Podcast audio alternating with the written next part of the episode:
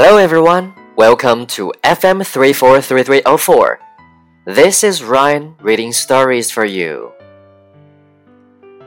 A Mystery Man. Ed Kane was a teacher at Middlebury High School. He taught math.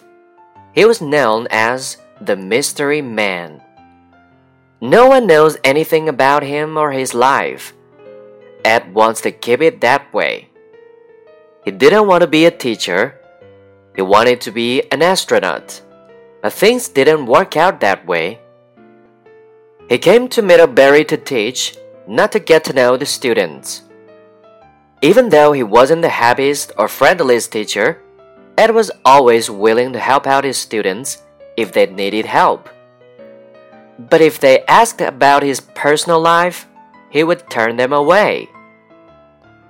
One of the troublemakers in the class, Matt, asked Ed what his plans for the weekend were.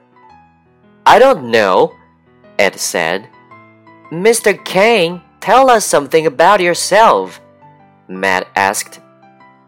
That's enough, Matt, Ed said.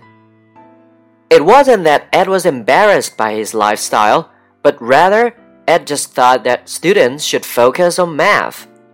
If he got too friendly with them, they might think of him as an easy teacher. Ed was married with two kids and one guinea pig.